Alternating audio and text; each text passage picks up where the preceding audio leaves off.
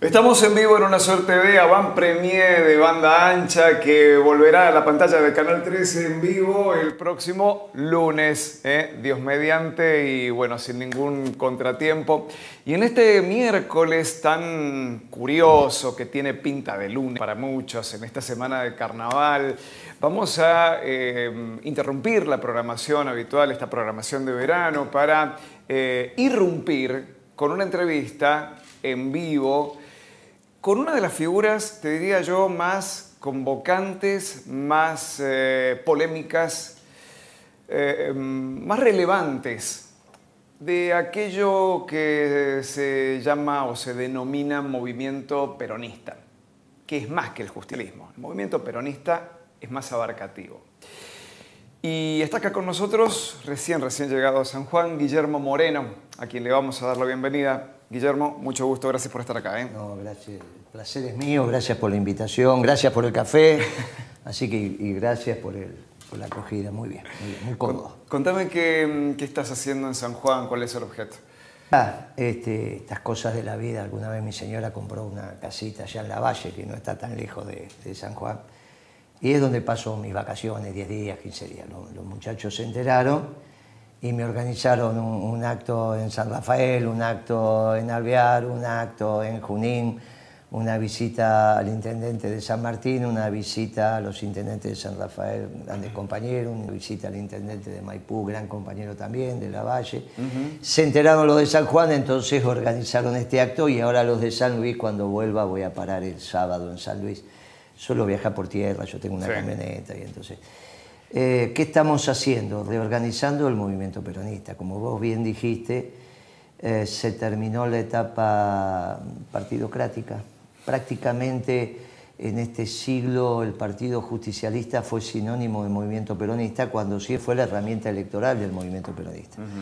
Hay compañeros que se han muerto sin estar afiliados nunca al Partido Justicialista, por H, B o C. El movimiento peronista, con sus estructuras, con sus diversas ramas, es la organización natural que se tiene que dar el pueblo argentino. Y tiene una herramienta electoral que es el Partido Justicialista porque hay que cumplir con la legalidad que indica el marco jurídico para presentar elecciones. Entonces tiene que tener un partido. Ahora, cuando ese partido reemplaza al movimiento peronista, te pasa lo que pasó en el último gobierno. Que ¿Qué fue pasó? y fue un asco. Sí. Porque no hay vida interna. Recién vos me estabas comentando el, el, documento de Cristina, que yo celebro, que alguien, que empecemos a escribir, nosotros estamos escribiendo. Ahora, uh -huh. ella dice es un ámbito de debate. ¿Y cuál es el? Es un documento de trabajo para, para debatir. ¿Cuál es el ámbito de debate? El Instituto Patria. Claro, ¿dónde? ¿Dónde? Claro, en cambio, cuando vos tenés el movimiento peronista organizado, todos los documentos que escriben los compañeros tienen, tenemos el derecho de debatirlo en, esa, en las ramas. parece que, que se ha migrado un poquitito a las redes, ¿no? No, Digo, porque pero ahí que se no genera hay, toda una, una, no, una ola. no hay debate. Porque aparte es muy difícil. Yo incluso, si bien los muchachos son cultores, los debates son muy difíciles porque viste que hasta no es lo mismo que yo te diga, eh, pero al final sos un... a que te diga, vos sos eh, con el mismo adjetivo. Sí. En un adjetivo te lo digo de una manera, te sacás el Sí, saco sí, y, ya- sí, y- sí. y de otra manera decís, no, pero bueno, me equivoqué, qué sé yo. O sea, y eso es muy, muy difícil en las redes. Eh, los debates tienen que seguir siendo cara a cara, hay que dar los minutos de intervención, de reflexión, hay que ir con un espíritu abierto. El debate sirve si se va con un espíritu abierto. Si se va a intentar cambiar las posiciones que uno tiene para aprender. Eh, quizá eso fue lo que pasó en la entrevista entre el Papa y, y Milei, de parte de Milei. Yo celebraría mucho que Milei, ese pensamiento rígido que tenía con respecto a, los católicos, al cristianismo, al Papa. Eh, yo hubo una sola vez que enojé con Milei, que fue cuando le dije, si vas a entrar en una guerra religiosa, nos vas a obligar a sacar la espada. Y nunca más lo hizo. Mientras tanto, no hay ningún inconveniente. Ahora, si él empieza a mancillar mi religión, Ya, ya vamos a entrar en el capítulo Milemo, eh, obviamente es un, un capítulo aparte, pero mencionaste el, el documento de Cristina, documento de 33 páginas que dio a conocer eh, por redes sociales, justamente 33 páginas decíamos. Eh, bueno, a ver, plantea nuevamente que no es Lo que, cuestión sí, de perdóname, lo que era importante de ahí es que como no hay ámbito de debate, Sí.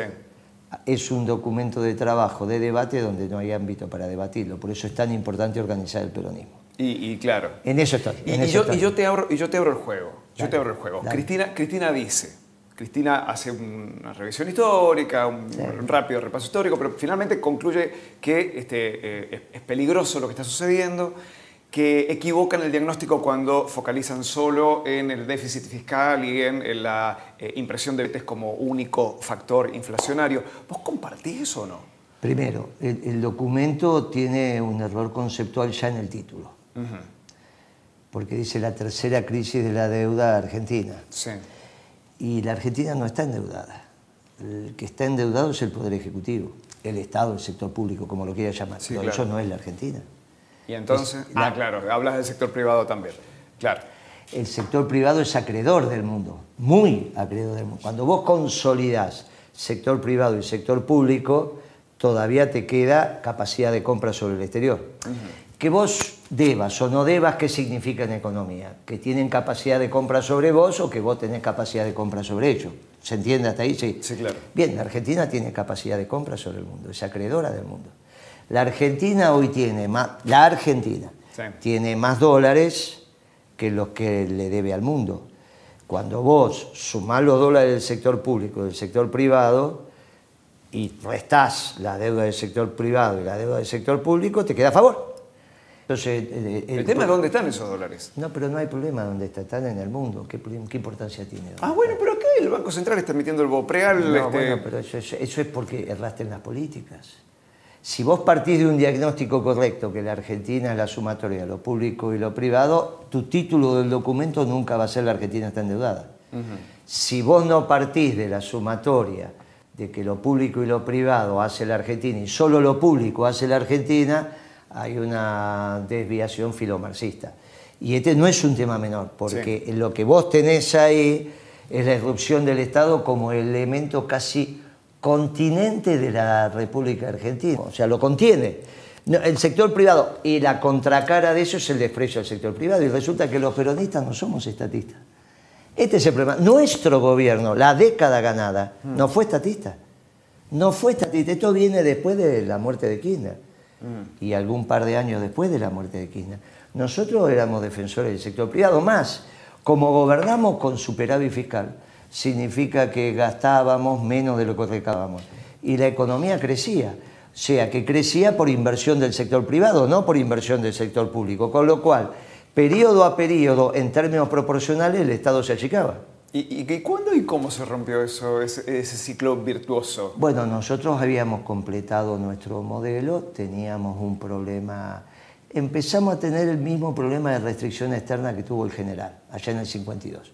El general es por la recuperación de las economías de posguerra europeas y nosotros es un fenómeno que todavía no está lo suficientemente estudiado, pero que hacemos mucho hincapié, que es la tercera gran revolución dentro del modo de producción capitalista que eh, eh, Cristina en el documento no hace mención. En el sistema capitalista no confrontando al sistema capitalista, endógeno al, sistema capitalista, dentro del sistema capitalista. Aquella más una revolución dentro del modo de producción capitalista, cuando se genera un avance tecnológico o alguna situación que baja rápidamente los costos primos, los costos de producción de la manufactura. La primera es obvia fue la revolución industrial. Hay un pueblo, el inglés, transformó agua caliente en movimiento y pudieron navegar 14.000 kilómetros, remontar el Paraná para ir a venderle a un pueblo hermano lo que le producía Brasil y Argentina. Esta, cuando el brigadier general ordena combate en la vuelta de obligado, lo que está haciendo es defender el trabajo argentino. Bien, ¿por qué? Porque los ingleses habían bajado rápidamente los costos de producción. La segunda revolución pasan ciento y pico de años, es tiempos modernos, es, Ford, es Mablos, es Taylor, es empezar a cronometrar. Hasta ese momento, industria automotriz. El auto estaba quieto y los trabajadores iban alrededor hasta que terminaban el auto. Eh, lo que hace Ford es adapta la noria del frigorífico y el trabajador está fijo y el auto es el que gira. Cuando termina sale andando, esa famosa... La línea industrial. De 96 horas que tardaban los franceses en hacer un auto horas hombre, pasa a 16 horas hombre, con lo cual la ganancia... La tercera revolución, fíjate que vamos de, de a centuria en centuria, la tercera también es una centuria después. Es 2004 comienza, 2010 ya está objetivada, y es la revolución energética norteamericana. El mundo que vos estudiaste era un mundo donde los norteamericanos se habían quedado sin energía fósil, sin petróleo, gas, iban a buscarlo por el mundo y se lo traían, por las buenas o por las malas. Sí. Y es, bien, se terminó. Llevando democracia, Guillermo. No, no importa. Se terminó, se terminó. Porque hoy Estados Unidos es uno de los principales productores de energía fósil, el shell gas, el shell oil. Ellos lo tenían hace 70 años, pero no tenían valor comercial porque sacarlo era más costoso que venderlo. Cuando ellos consiguen que sacarlo sea menos costoso que venderlo, bajan los costos de producción. Para que te des una idea, cuando Galucho firma el acuerdo con Chevron, que firma 6.50 el millón de BTU, 6 dólares con 50 el millón de BTU. El millón de BTU es una unidad de medida, un litro Sí, de claro. agua, un millón de Sí, BTU claro. de gas. Eh, en Estados Unidos en ese momento ya estaba 2,50. 2,50, o sea que si yo te voy a vender el gas a 6,50 en la Argentina, contra 2,50 en Estados Unidos, Roca, fíjate qué interesante. El, eh, Chávez, comandante Chávez, le expropia a Roca una enorme fábrica de acero que tenía, Sidor se llamaba, ¿no? Durante años cada funcionario que se veía con Roca le decía, che, comandante, pagale, con Chávez le decía, che, comandante, pagale a Roca A la Roca, plata. claro. Ya Chávez tenía la cabeza así. Roca Paolo, ¿no? Digo, para, Paolo, para los televidentes, Sí, Paolo no, Roca, no, no. Debe haber mucho Paolo acá. ¿no? Sí, claro. Estamos hablando del dueño de Cheche. Che, pagale a Paolo. Ah, Chávez te decía, che, ya. Bueno, un día le pagó. Y le depositó 2.200 millones de dólares en Londres. De esos 2.200 millones de dólares, Paolo trajo 400 a la Argentina y amplió el laminado en, en- en la zona San Nicolás Campana. ¿Está bien? Son esos que vos ves de- del Mm. Sí, acero sí. en los rodillos. Eso. 1.800 millones de dólares los tenía que invertir. Ahora, vos resulta que tenés el gas futuro en la Argentina a 6,50 y tenías el gas presente y futuro en Estados Unidos a 2,50. ¿Dónde pones los dólares esos para hacer una planta de acero? No, te, De va a no, te rendir más. ¿Dónde, ¿Dónde la inauguró Macri? ¿Acá o en Texas? ¿Te acordás que fue Macri a inaugurar la planta? O sea, a Roca le- el Estado venezolano le expropia una planta, se la paga a ley de juego, 2.200 millones, demoró todo lo que quiera, pero se los dio. 400 vinieron para Argentina y estamos muy agradecidos, amplió su planta, pero 1.800 armó una planta competitiva de San Nicolás Pana porque hace caños sin costura. Hasta ese momento, la única planta de caños sin costura que tenía Techín estaba en Argentina. Bueno, ahora abrió una en Texas, fue Macri. ¿Por qué? Con esa misma plata les servía hacer acero más barato, porque ¿qué es el acero? Carbón, hierro y energía. Después una olla gigante. Claro, claro. Ahora, si vos tenés cara a la energía, no vas a tener acero barato. Guillermo, eh, ¿qué- qué Esa lugar revolución energética, esa revolución energética norteamericana bajó el costo de toda la materia, de todas las manufacturas. Cuando baja el costo de la manufactura, Argentina queda cara. Lo que le pasó a Perón por la guerra europea nos pasó a nosotros Con motivo de la, de la- del cambio de la, la matriz. revolución. En, esto no es un tema menor. No, no, no, y es la primera vez que lo escucho, así Eso- expuesto. Por claro, es eso ha bajado. Esto es como entender la batalla de obligado en la defensa del trabajo argentino. Los abogados, que Sí. son los que han hecho la historia de la Argentina, no están ni mal ni bien, lo que plantean es el combate de obligado porque ellos navegaron un río interior de Argentina que era soberanía Sí, una argentina. cuestión sobre soberanía. Y yo Sí. te digo, aparte de eso, el brigadier general ordena combate para defender el trabajo. Quizás sea uno de los primeros combates que se da en la modernidad, entre comillas, para defensa del trabajo. Ahora, eso es lo que está pasando ahora. Guillermo, ¿qué lugar... eh, a, a ver, voy a reformular. Contame cómo está el peronismo hoy si vos tuvieras que armar un- una mesa de debate, de discusión. De abajo para arriba, no es de arriba para abajo.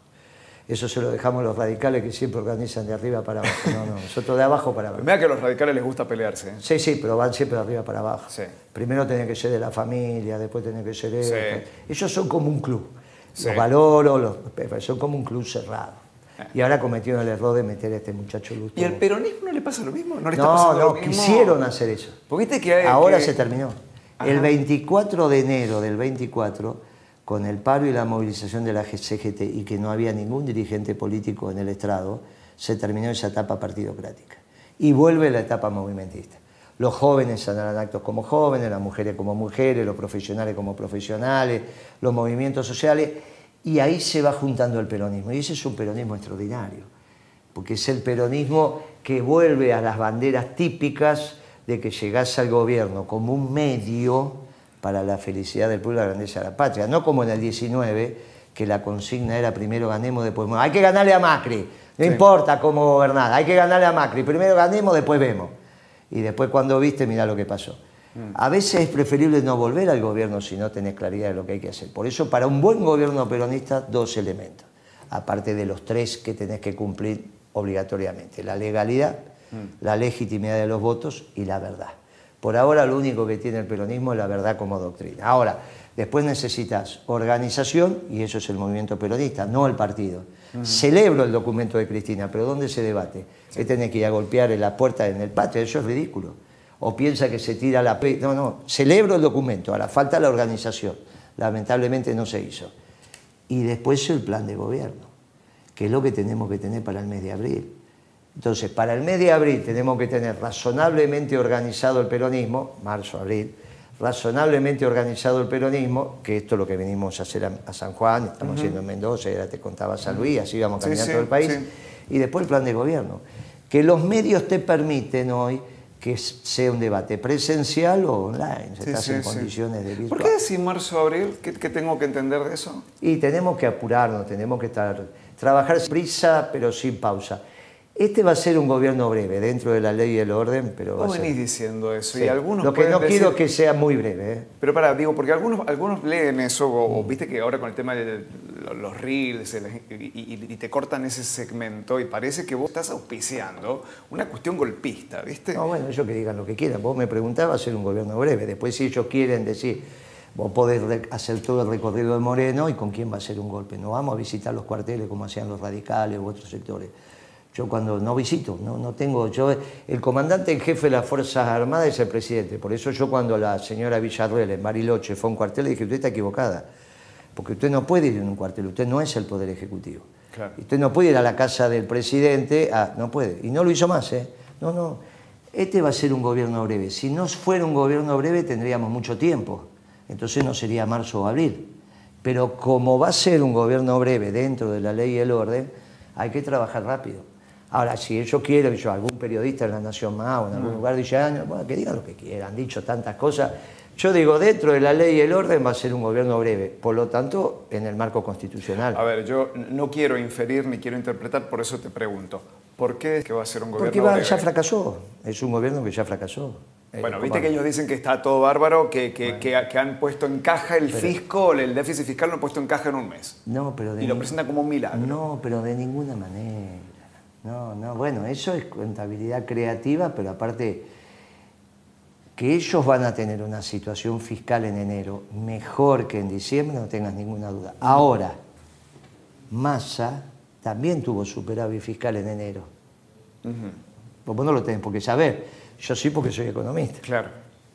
Massa también. Y el año anterior también hubo superávit. Siempre hay superávit entre comillas, de la tesorería. Ahora, cuando vos haces el déficit fiscal total, el déficit fiscal total de enero del 24 va a rondar los 14 puntos del PBI. 14 puntos del PBI, que era lo que tenía Alfonsín cuando se tuvo que ir. Gravísimo. Diciembre fue peor para Milei. Lo que pasa es que diciembre tuviste 10 días de Alberto, 20 días de Alberto. De. Tuviste 10 días y 20 días. Ahora es todo Milei.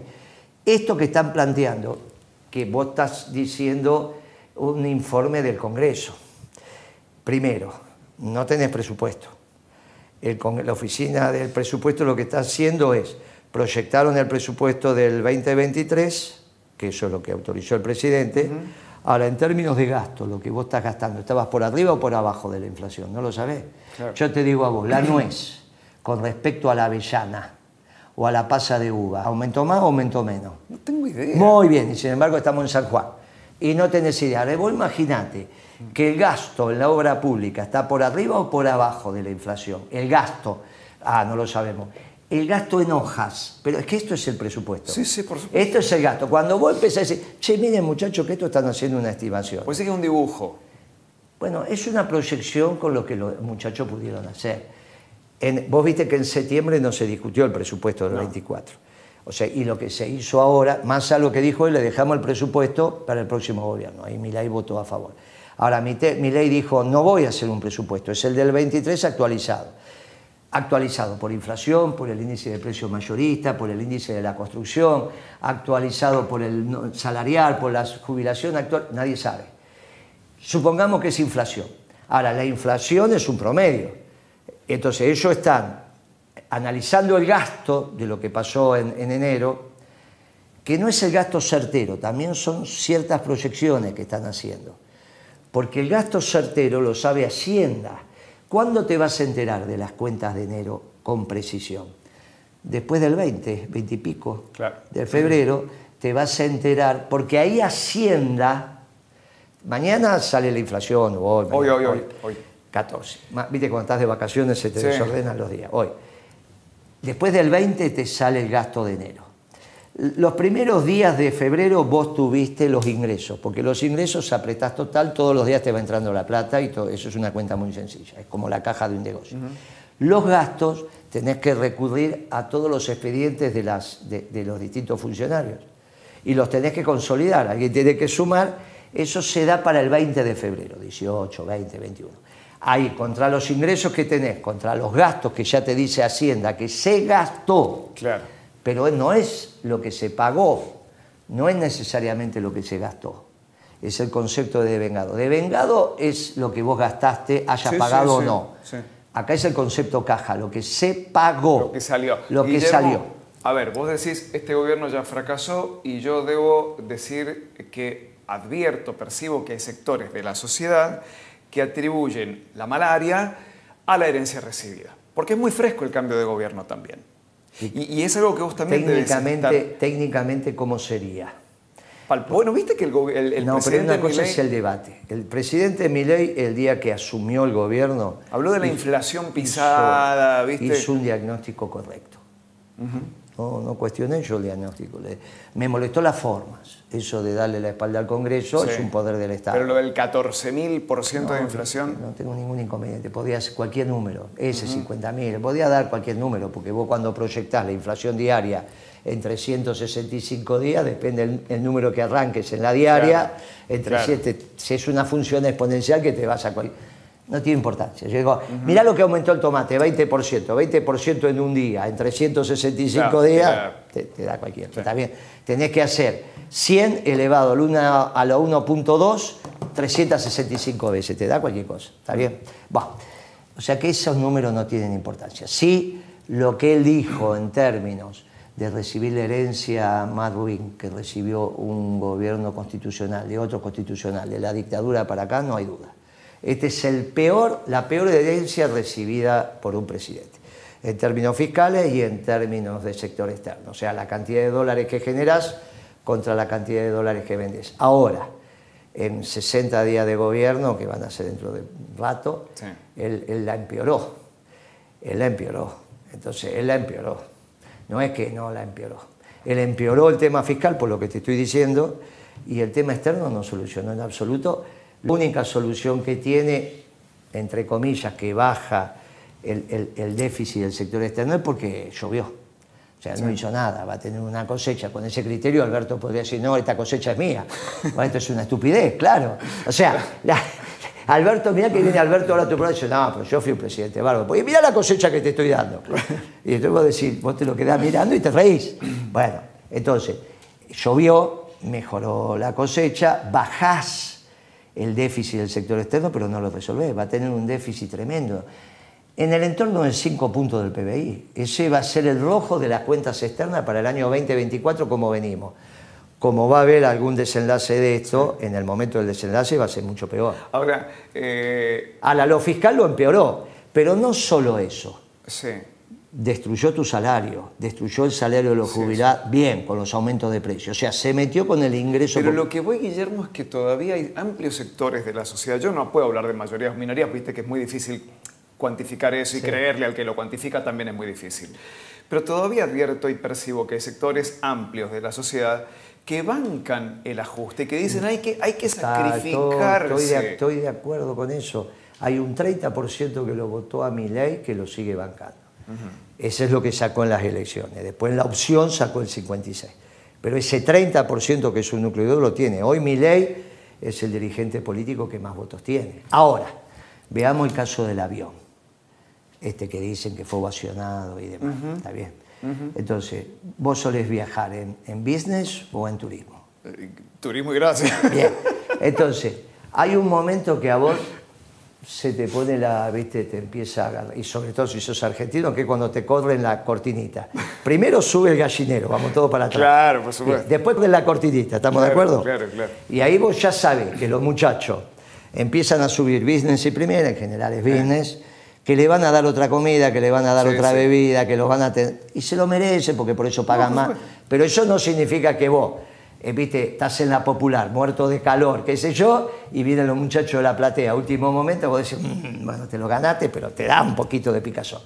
De repente se corre la cortinita y, aparece la, la carita de Milei. Y vos decís, y el avión explota y dice, grande presidente, qué extraordinario. Qué tra-". No pasó eso. Vos después cuando mirás lo que pasó, el tipo camina, saluda a uno, saluda a otro, saluda a otro. Ahora, viene mi ley en, en- en business, no digo primera. Sí. Ah, Muy, muy pocos aviones tienen primera, Sí, esto ya sí, es business. Viene mi ley en business. Las primeras filas de ese avión, del turismo, la parte turística, ¿quién las va a ocupar? La comitiva de mi ley, es Claro. por definición y cómo sacaron los pasajes. Porque está todo La- montado. la no digo que está montado, digo que los muchachos, aparece la cabecita de Milei, la custodia aplaude, el otro aplaude, aplauden todos, se fueron con la amiga, con la amante, qué sé yo, fueron todos. Total, se lo pagaron ellos, no, no tengo problema, no, yo no digo nada. Viste que ayer fue el día del amante, que sé yo, hoy es el día de los estos muchachos. Claro, claro. Bueno, no digo en el caso de Milei, que está bien noviado. ¿Viste eso con. ¿Vos ¿Qué? viste la cena con Mirta Legrand? Sí. Ese sábado. Pero ¿y qué, qué- qué- No, porque me acordé de lo siguiente, porque me hace mucha gracia Mirta. Yo no la miro nunca, pero mi señora está, che, está Milei con Mirta. Bueno, Claro, bueno, vamos a poné. mirar, vamos a mirar. Y entonces estaba ahí, Mi- Mirta estaba acá. Sí. Estaba Milei ahí y estaba la, la novia de lado, se-. Y se hacían corazoncitos, se Eh. tiraban besitos, se tocaban por abajo de la mesa, qué sé yo qué Ajá. hacían. Y la, y la Mirta le dice a Milei, Milei, me imagino que vas a tener un montón de hijos con ella, ¿no? ¿Qué va a hacer? Ella le- Y entonces Milei la mira así con esa carita, se sorprende. Pero, ¿cómo Claro, una pregunta. No, no. ¿Y qué va, qué va a preguntar Mirta? ¿Cuántos claro. hijos va a tener? ¿Qué va a preguntar? Entonces le Milei dice, no, no, tengo que hacer un debate con ella. Y Milei le mete a la mira y dice, ¿un debate? Y le dice, sí, tenemos que discutir de filosofía con ella. Es un tema filosófico muy profundo tener hijos. Y Mirta hace una carita así como diciendo, Claro. bueno, yo pensé que era más fácil tener Claro. hijos, pero no que tenía que hacer un debate filosófico. Entonces sale Milei y todo el mundo empieza a aplaudir. Son la primera fila. Y después él camina y saluda a uno, saluda a otro. ¿Y quién le va a decir algo al presidente? Suponete que estaba yo en ese avión. ¿Qué le vas a decir algo? Le va a decir, che, nos están matando de hambre, dejate de joder. No, te la aguantás, es el presidente, estás en territorio extranjero, todavía no despegaste. Viste que los argentinos acá somos Pero muy vos, bravos, vos pero pensás afuera... que hay un goteo de esa No mucho más que un goteo, no mucho más que un Sí. goteo. Ya los militares se le dieron vuelta. Primero porque es anarquista, después porque Esper, que es un bocón, dijo que había que terminar con el concepto de patria. ¿Vos lo escuchaste? Sí, sí, claro, ¿no? Bueno. ¿Y vos te parece un general votando a alguien que dice que hay que terminar el Y, concepto de pero patria? yo he visto tanta cosa que la No, verdad yo- bien, yo- pero yo el lo umbral sof- de la- de la- del asombro se me ha elevado no, bastante. pero yo los oficiales superiores de las Fuerzas Armadas no. La mayoría lo votaron a Milei. Mm. Ahora, que la mayoría son patriotas, son patriotas. No es que entran los chilenos ahora y no van a dar combate. ¿eh? Sí. Suponete que eran, che, están entrando los chilenos. Sí. Nosotros dos nos sacamos la corbata y salimos. ¿Está bien? Los oficiales superiores van a ser los primeros. Está bien. Y después van a salir todo lo demás. No, no, no. Una cosa es que tengamos... Pero mira que este, el presidente ganó eh, ponderando a Margaret Thatcher. También. No, no, pero eso, eso fue una declaración que hizo por ahí y que eh, eh, en realidad Massa lo dijo como campaña. Si Massa en vez de decir que era Martínez de Oz, decía que era un anarquista, los oficiales no lo votaban. Y, porque eh, ellos juran defender la patria y ese Sí. pibe quiere terminar con la patria. Sí, claro, porque es una cuestión de- Porque es anarquista. Claro, una cuestión doctrinaria Claro. o, dogma- o dogmática. Bien, entonces ahora los jubilados que lo votaron, Sí. los pibes que lo votaron, cuando vos vengas al acto de San Juan de esta noche, Hmm. te vas a, vas- la mitad del auditorio van a ser pibes. Y son muchos pibes que acompañaron a Milei.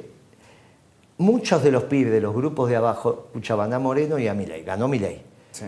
Porque al final, bueno, ahora se empiezan a dar cuenta que no podemos destruir el patrimonio común. Porque el patrimonio común es la patria. Guillermo, ¿te arrepentís de haber votado en blanco? en- No, no, no. en yo el no voté. ¿no? No, no, no, no, no, En el balotaje lo voté a, a Ah, Massa. Yo a voté Massa. en blanca. eh, En la blanca- general. En la general. En la general. Después Massa dijo que iba a reindustrializar la Argentina y le dimos la derecha. Y después que ganó Milei, salió el segundo de Massa, a Gabriel Rubin, diciendo, no, nosotros hubiésemos hecho lo mismo que Milei. Mira qué gauchito. Este es el problema, bueno, este es el problema de Massa, que lo valoro porque puso el cuerpo, Ah. lo valoro, pero imagínate, dos abogados, Cristina y Alberto, decidieron que un tercer abogado, que era Massa, sabía de economía. Nunca había manejado un negocio, nunca fue empresario, nunca fue dirigente sindical, nunca estudió economía.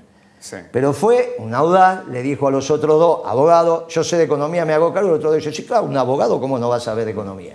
Y bueno, y ahí, y ahí se armó. Bueno, también presentaron la historia como que no había quien quisiera Por agarrar la papa caliente. Bueno, por eso, lo- por eso le digo que puso el cuerpo y sobre todo en la campaña. Se ganó mi respeto. De aquel masa que se abrochaba los tres botones del saco y que acompañó a Macri a Davos, a este masa que sacó cuarenta y pico por ciento de Sí. votos solamente poniendo el lomo, se ganó mi respeto. Las dos cosas las digo yo. Lo voté en blanco en la general, voté a Massa, A en, Massa el, bal- en el y- y- y, balotaje. convoqué a, a la tropa nuestra a votar a, a Massa. ¿Qué piensas de Grabois? Esta información es lo mismo que, que Máximo Kirchner y, y hasta te diría el propio Milei. Son muchachos que están en formación. Todavía no están maduros como vos te das cuenta cómo se viste quién, cómo se viste quién. ¿Cuál de todos? Porque me has mencionado tres. Viste que la edad del pavo tiene esas cosas. Los pibes se visten de cualquier manera. Claro. No se cortan el pelo, no se bañan, no hacen nada, ¿viste? Yo un día Bueno, el tema, el tema es que mi ley es más grande que ellos. No mucho. ¿Qué tendrá? Dos, cinco años más, cuatro, Claro, cinco años bueno. más. Ya deberían estar maduros. El problema es que son jóvenes. Viste que ahora la adolescencia parece que llega. Y en el caso de Milei, eh, eh, eh, no está maduro en términos económicos, está en la edad del pavo. Milei es un tipo divertido, salvo cuando habla de economía. El problema es que cuando fue electo presidente, yo le decía, mira, Milei, no sigas diciendo que cobrar impuestos es robar. Porque mirá si sos presidente. O sea, eso nunca va a pasar. Bueno, pasó. ¿Y ahora cómo explica? Yo lo conozco Claro. desde el año 16 a Milei. Hemos tenido debates Sí. intensos, interesantes, te- público y privado. Te he ¿eh? escuchado hablar con mucho respeto. Con mucho siempre respeto, no, no, yo no, no digo, yo digo que cuando evolucione va a ser un buen peronista. ¿No lo viste tocar el bombo una vez en un acto llano? Cuando él madure, va a ser un buen peronista. El tema es que llegó, llegó Verde a ser ministro, de- eh, presidente de la República. Anda de campera con 40 grados. Le preguntás por qué tiene campera, porque dicen que es antiatentado, antibala, qué sé yo, bla, Sí. pero está en su despacho. Sí. Entonces decís, como te van a atentar en tu despacho, está brito, hermano, porque aparte para llegar... Sí, a- bueno, así que no, eso no puede ser. Pero se viste como un adolescente, le falta estar con zapatillas rotas y sin bañarse. Después tiene un tema espiritual que no sabe muy bien Sí. a- a- para dónde va. Porque valoro enormemente que, que haya comulgado, ¿no? O sea, se confesó sí, y sí. comulgó. Sí. Muy importante, viniendo del muro de los lamentos. Es trabajo del Papa, extraordinario. Extraordinario. O sea, pero no estamos hablando del Papa, estamos hablando de él. Y lo que decimos que tiene algún tema de inmadurez en, en- en el sector espiritual. Y económico ni hablemos. Este Sí. es un cuentito. Lo que él tiene en la cabeza, esta revolución anarcocapitalista, es un cuentito basado en un modelito que te enseñan cuando empezás, entras a la facultad. Porque, ¿vos tenés hijos? No. Bueno, ya vas a tener, o no te importa. Sí. Pero algún día un hijo te pregunta, cualquiera que nos está escuchando, Sí. ¿de qué trabaja un dentista? Vos le explicás. ¿De qué trabaja un periodista? Vos le explicás. ¿De qué trabaja un recolector este, de, de- de- de- Vos le explicás. ¿De qué trabaja un economista? ¿Y vos qué le decís? Che, papá, quiero ser economista. ¿De qué trabaja un economista? Y ¿Viste? se va a cumplir. Sentate. Nos tomamos unos mates. Bien, Claro. mi hijo es economista, yo se lo pude explicar, pero no es tan fácil. Claro. Entonces, cuando vos entras a la facultad, te tienen que construir un modelo en la cabeza. Claro. Porque cuando vos sos físico, químico, vos tenés un laboratorio y experimentás. Acá es la sociedad, acá no podés Sí, hacer laboratorio. Entonces se trabaja con modelos teóricos. El primer modelo que te enseñan es un modelito sin gobierno. Claro. Pero ¿qué te explica el profesor? Mire, no existe ningún país que no tenga gobierno. Claro. Este es un modelito para que usted entienda Claro. qué significa pensar como economista. Segundo, después te van incorporando. Ahora, llega un, mo- un momento en que como todos los países del mundo tienen gobierno, te enseñan macroeconomía. Mi ley no es un experto en macroeconomía, porque la macroeconomía es la economía de los gobiernos, cualquiera sea él, grande, chico, pequeño, país. La economía que estudió mi ley es la economía de las personas, físicas o jurídicas. La relación entre dos personas es microeconomía, sean físicas o jurídicas. En eso es experto mi ley, en una economía sin gobierno, sin Estado, sin país. Es un laboratorio. No, no hay laboratorio, es esto. soy Claro, por eso digo, eso, eso- eso es una, una un, un esquema teórico. Bueno, el jefe intelectual de mi ley, el factotum, el que es un muchacho un poquito más joven que yo, decano de la Facultad de Economía de la Universidad del Rey Juan Carlos, que es una universidad pequeña en, España, y cuya tesis central es Dios es anarcocapitalista. Vos imaginate que ese esquema conceptual es el que estudia, es el que, el que prohija mi ley. Estamos en, el- en- en un lugar muy complejo con mi ley. Por lo tanto, en un mundo que va al nacionalismo, ¿Putin ganó la guerra o la pierde? Ganó. ¿Trump va a ser el presidente de Estados Unidos? Es muy probable. Bien. ¿Y la tercera figura que sentás en esa mesa quién es? Hay uno solo, el PA. O sea que el próximo mundo es una mesa de tres patas, de tres lugares, donde está Me el está Papa. faltando China, me ahí. No te falta, es el gran perdedor.